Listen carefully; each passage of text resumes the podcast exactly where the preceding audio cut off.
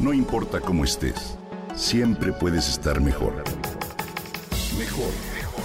Con Reavivadas.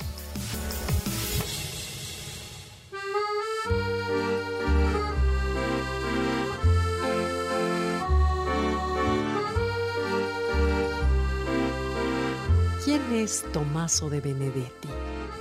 ¿Has escuchado su nombre? Se llama a sí mismo el campeón italiano de la mentira, un creador de la mayoría de las fake news que circulan hoy por las redes. Pero, ¿quién es y por qué se autodenomina así? Hoy te comparto algunos datos al respecto. Tommaso de Benedetti nació en Roma en 1969. Estudió literatura e historia italiana. Actualmente es un periodista independiente, casado y padre de familia. Es hijo y nieto de ilustres críticos literarios. En sus inicios fue profesor de italiano e historia de un instituto público de la capital de Italia. En 1998 consiguió una supuesta credencial de reportero con la cual ejerció.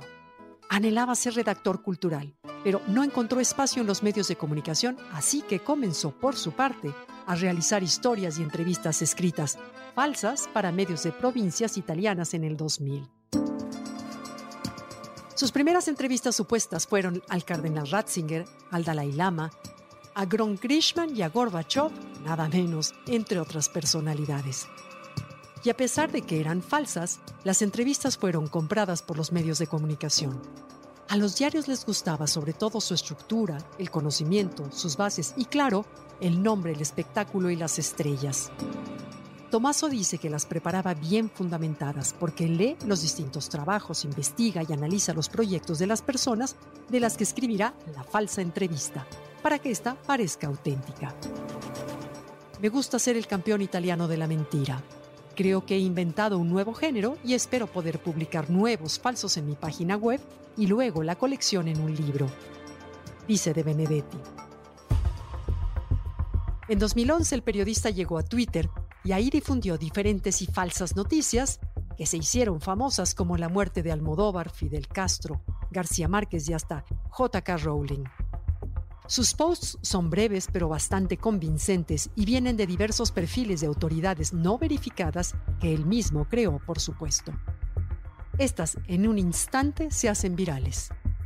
La lista de falsas entrevistas del freelancer italiano crece y actualmente son muchos los que han caído en sus declaraciones. El inventor de las entrevistas se confesó hace muchos años.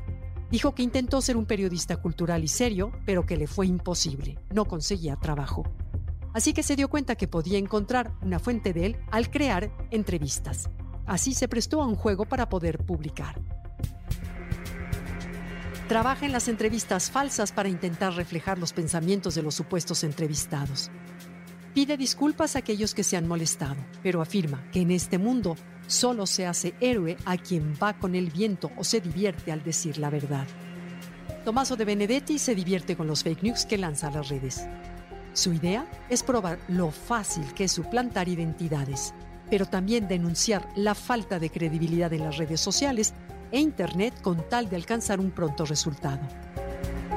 Las redes sociales son la fuente de información más inverificable del mundo, comenta, pero los medios de comunicación lo creen por su necesidad de velocidad. ¿Qué opinas? ¿Crees que haya nacido, como él dice, un nuevo género? Sobre todo, ¿se vale?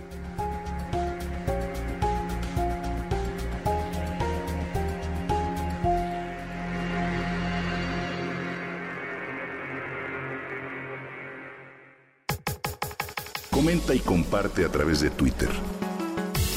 No importa cómo estés, siempre puedes estar mejor. Mejor, mejor. Con Gaby Vargas.